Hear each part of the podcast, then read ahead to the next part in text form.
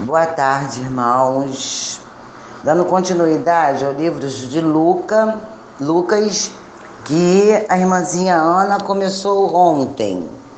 Hoje, capítulo do 4 ao 6.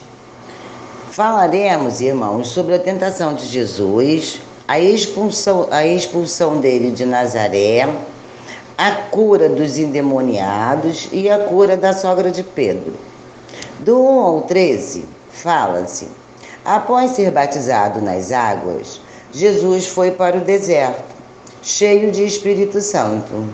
E ali foi tentado durante 40 dias e 40 noites pelo diabo. Isto significa que seu propósito era destruir o propósito da redenção.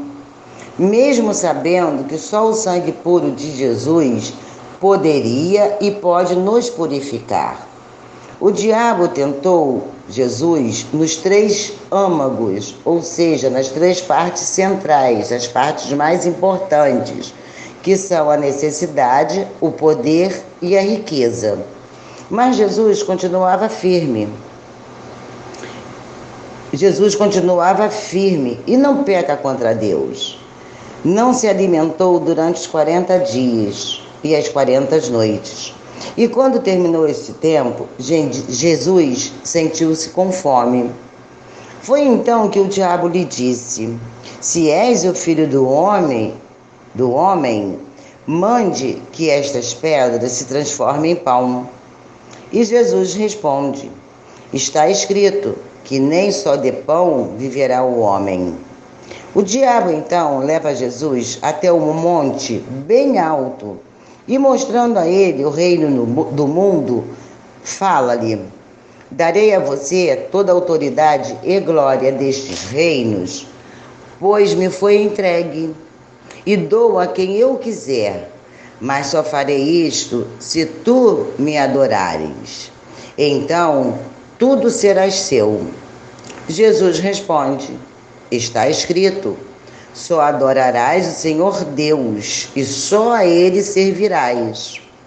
O diabo acabou levando Jesus para Jerusalém, colocando, colocando Jesus em um pináculo, é, no lugar mais alto que tivesse do templo, e disse: Se és o filho de Deus, lança-te daqui para baixo. Jesus responde: Está escrito a teus anjos dará ordem a teu respeito, para que te guarde, para que te guarde. E eles te sustentarão para que nunca tropeces em nenhuma pedra. Está dito: não tentarás o Senhor teu Deus. Desta forma, o diabo se retirou, mas sempre esperando uma oportunidade. Assim também é conosco, né, irmão? Irmãos, Basta a gente dar uma brechinha para que o diabo tente tirar da, é, é, é, nos tirar da presença do Senhor. Por isso, ele disse: orai e vigiai. Jesus então voltou para a Galiléia e sua fama já corria por todos os lugares. Do 14 ao 30 é quando Jesus é expulso de Nazaré. Todo o povo da, da sinagoga louvavam Jesus por seus ensinamentos. Era um sábado e, como sempre e já acostumado, Jesus levantou-se e foi ler um livro que lhe foi entregue. Era um livro de Isaías. Ele o abriu e leu: O Espírito do Senhor está sobre mim, pois ele me ungiu para evangelizar os pobres me enviou para que proclamasse a liberdade dos cativos, dar visão ao cego, libertar os oprimidos e proclamar um ano agradável ao Senhor. Ao Senhor. Ao terminar, disse Jesus: Hoje as Escrituras estão se cumprindo aos seus ouvidos. Todos o admiravam por suas palavras e diziam: não és tu o filho de José? E ele respondiam, e Jesus respondia: Vocês me citaram em um provérbio: Médico, cura-te a si mesmo. faça em sua terra o que ouvimos que fizeste em Cafarnaum. E em verdade vos digo que nenhum profeta será aceito em sua terra e que muitas viúvas, e posso lhe assegurar que muitas viúvas que viviam em Israel no templo de Elias, nesse, nesse tempo o céu se abrirá, o céu se fechou por três anos e meio e houve grande fome, e apenas uma viúva chamada Sarep, Sarepta de Sidom foi enviada a Elias. Havia também muitos leprosos em templos de Eliseu, mas somente Naanã, um sírio, foi purificado, ou seja, curado. O povo, por ouvir tudo isto, expulsaram Jesus, levando-o para um topo bem alto de uma colina. Mas Jesus passou por ele e por eles e se retirou. Do 31 ao 37, é, Jesus liberta os oprimidos. Jesus já se encontrava em Cafarnaum, na Galileia. E justamente no sábado, ele deu ensinamento ao povo. E todos ficavam maravilhados com as palavras e a autoridade que ele impunha que ele impunha na sinagoga. E encontrou um homem que estava endemoniado, e este gritou: O que queres conosco, Jesus de Nazaré? Vieste para, nos destruir? Sei bem quem tu és. Tu és o Santo de Deus. E Jesus lhe respondeu: Cale-se e saia dele, espírito imundo. E o homem voltou a ter paz, e o homem voltou a ter paz. E uns diziam aos outros: Que palavra é essa que até mesmo os espíritos imundos obedecem? No 38 ao 39, eh, Jesus faz a cura da sogra de Pedro. É, Pedro, após Jesus sair da sinagoga, é, Jesus foi visitar Simão, Pedro. Ao chegar, encontrou sua, sua sogra doente, com febre muito alta. Então lhe pediram que se ele poderia fazer alguma coisa por ela. Jesus repreendeu a febre e a deixou. Em seguida, ela levantou-se e foi servi-los. Do 40 ao 44, é, Jesus cura e liberta. Jesus, já com a sua fama espalhada por todos os lugares, já ao pôr do sol, o povo trouxe todos que estavam doentes, cegos, inválidos, para que fossem curados. E Jesus assim o fez, curando a todos, apenas com o toque de suas mãos. E aqueles que estavam endemoniados gritavam: Tu és o Filho de Deus. Ao final do dia, Jesus foi ficar a sós, como sempre fazia, para orar. Quando o povo lhe encontrou, pediram para que, para que ele não os, não os abandonassem. E Jesus lhe disse: É necessário que eu pregue as boas novas do reino de Deus em outras cidades, pois para isso eu, eu fui enviado capítulo 5. Falaremos sobre a pesca, os primeiros discípulos, a cura de um leproso, de um paralítico e a vocação de Levi. Em um dia normal, Jesus chegou ao lago de Nazaré, Genazaré. Encontrou bons pescadores, só que eles não conseguiam pescar nada. Jesus então usou um barco como púlpito Fez um culto e logo após disse: Vão para onde as águas são mais profundas e lancem suas redes. Ao ouvir estas palavras, disseram: Voltarmos a fazer o que não deu certo? Será que é uma boa ideia? Simão, ao qual foi dado o nome de Pedro, então disse: Senhor, nós nos esforçamos a noite toda e nada pescamos mas irei obedecê-lo e lançarei a rede. E Jesus, irmãos, só precisava ouvir esta palavra, que se chama obediência e disposição. Assim se foram e pescaram tanto que suas redes começaram a rasgar. E é assim mesmo, irmãos, que as coisas é, é, acontecem. É, quando as coisas não, não estão saindo muito bem para a gente, do jeito que nós queremos, sempre que esteja ruim, mesmo assim temos que seguir sempre a direção de Jesus Cristo. Pois após pescarem, pescarem tanto, começaram a afundar. E Jesus os resgatou, Jesus os salvou.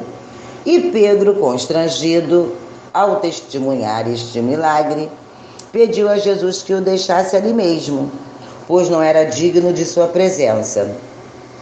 Então disse Jesus: Não temas, pois de agora em diante serás pescador de almas dos homens. Somos pescadores e o Senhor é santo. Como podes dar certo? E Jesus lhe respondeu: Porque seu nome é amor. Do 12 ao 16 é a cura do leproso, que muitos já até conhecem. Após algum tempo, um leproso se aproxima de Jesus e roga-lhe que o cure, dizendo: Pedindo: Se quiseres, Senhor, podes purificar-me? Jesus respondeu: Então que sejas purificado curado. E o, o leproso curou-se. Muitas vezes, irmãos, achamos que Jesus não está conosco, tanto são as nossas dificuldades, né, que, pelos quais nós passamos. Mas creio, irmãos, ele nunca nos abandona. A fama de Jesus só crescia, mas Jesus sempre se retirava para orar sozinho para estar mais perto do seu Pai em sua intimidade. Do 17 ao 26 é a cura do paralítico. Jesus estava dando seus ensinamentos em uma determinada casa, no qual ninguém entrava ou saía. Quando de repente começaram a ouvir barulhos vindo de cima do telhado. Acontece que quatro amigos, não tendo como entrar, tiveram a ideia de passar um paralítico pelo telhado. E Jesus se alegrou deste ato. E quando viu o enfermo diante de si, disse: Homens, os seus pecados estão perdoados. Os fariseus ficaram furiosos, querendo saber quem era Jesus para perdoar pecados. E o paralítico respondeu: Este é o filho do homem que tem autoridade na terra. E Jesus lhe disse: Levanta-se, pegue sua maca e vá para sua casa. E o paralítico saiu louvando o Senhor Deus. Temos mesmo, irmãos, de honrar o nome de Deus, pois todo aquele que nele crê e obedece seus ensinamentos, nos, nos é dado a, a própria glória de Deus, né? E no 27 a 32 é a vocação de Levi. Quando Jesus saiu viu um publicano chamado Levi, que passou a chamar-se Mateus. E lhe fez um convite dizendo: Siga-me. Assim ele o fez, largando tudo para trás e seguiu Jesus, muito feliz. E então ele resolve fazer um banquete, convidando todos os seus amigos e inclusive muitos publicanos.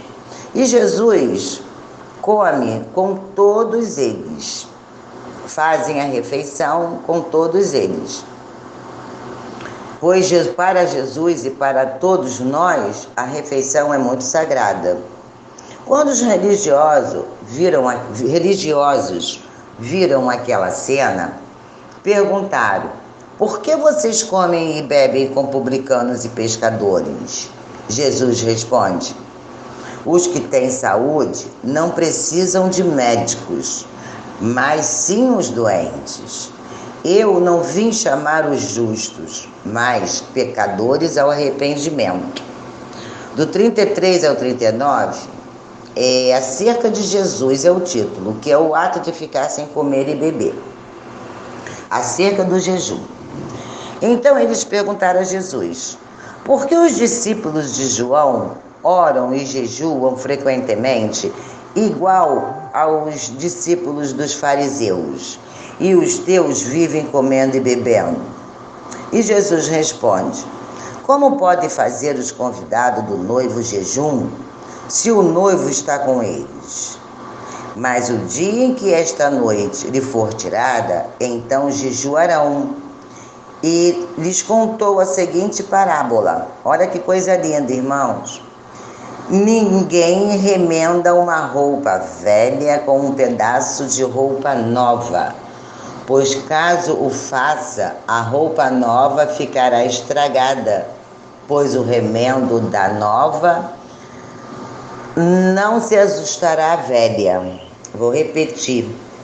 Ninguém remenda uma roupa velha com um pedaço da roupa nova, pois caso o faça, a roupa nova ficará estragada, pois o remendo da nova não se ajustará à velha. E continuou: Alguém põe vinho novo em uma vasilha de couro velho? Velha? Claro que não, pois o vinho novo arrebentará a vasilha e o vinho se derramará. O vinho novo deve ser colocado em vasilhas novas, pois ninguém após ter bebido um vinho velho, irá preferir o novo, pois o vinho velho é bem melhor. Capítulo 6 Jesus é o Senhor do sábado. Faz mais uma cura, elege os doze discípulos e o sermão da montanha.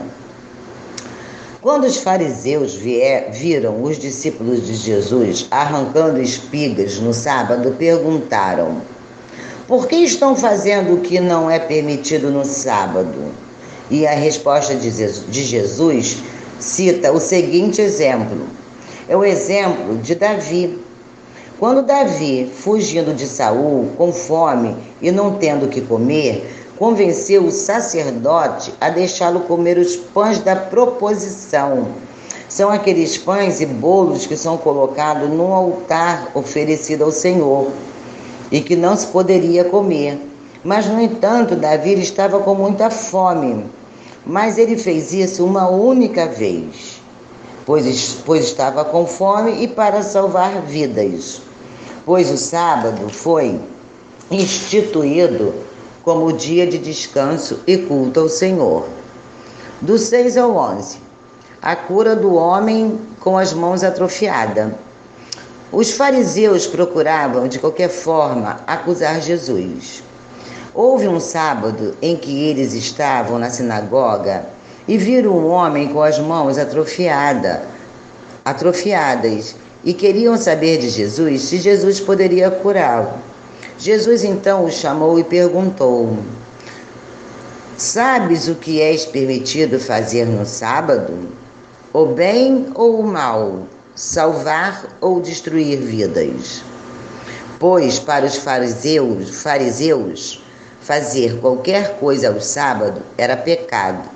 Inclusive, esse equívoco na, na, na interpretação, meus irmãos, da Bíblia Sagrada, da, da, das Escrituras Sagradas, faz com que muitas pessoas até se afastem de Deus por acharem que o sábado não se pode fazer nada. Mas o Senhor jamais proibiu alguém de salvar vidas. Mediante a pergunta de Jesus, houve um silêncio total e Jesus disse: Estenda a sua mão e eu a restaurei, restaurarei. É isto, irmãos. É para sabermos que, independente de dia ou hora, devemos sim glorificar o Senhor e, se pudermos salvar vidas, que salvemos, pois até mesmo com uma simples palavra, uma pequena palavra, somos capazes de salvar alguém. Do 12 ao 16 é quando Jesus elege os doze apóstolos. Antes da nomeação dos apóstolos, Jesus orou a noite toda.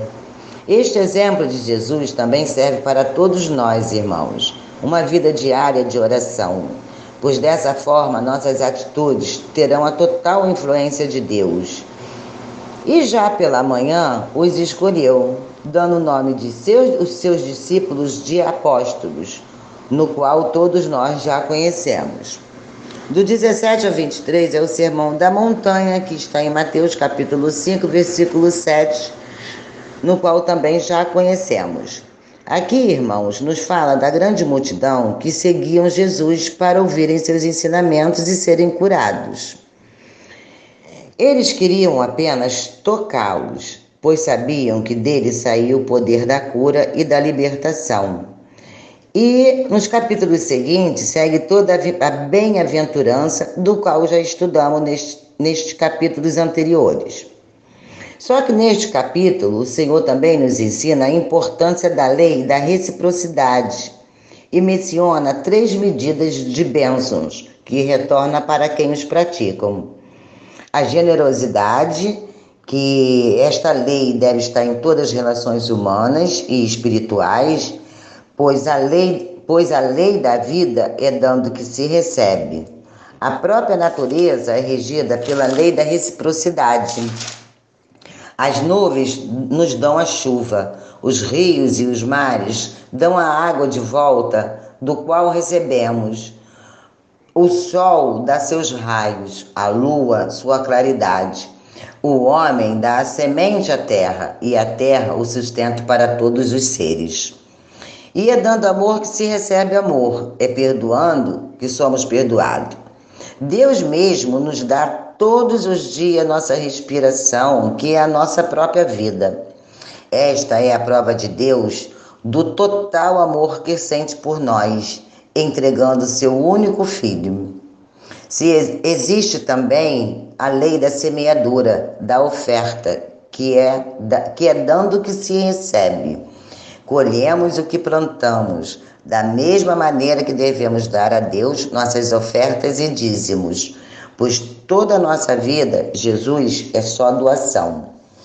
E no último capítulo 49, Jesus nos fala que todo aquele que ouve minhas palavras e não as praticam é como o homem que construiu sua casa no chão sem alicerce, onde a tempestade veio, a destruiu e a destruiu.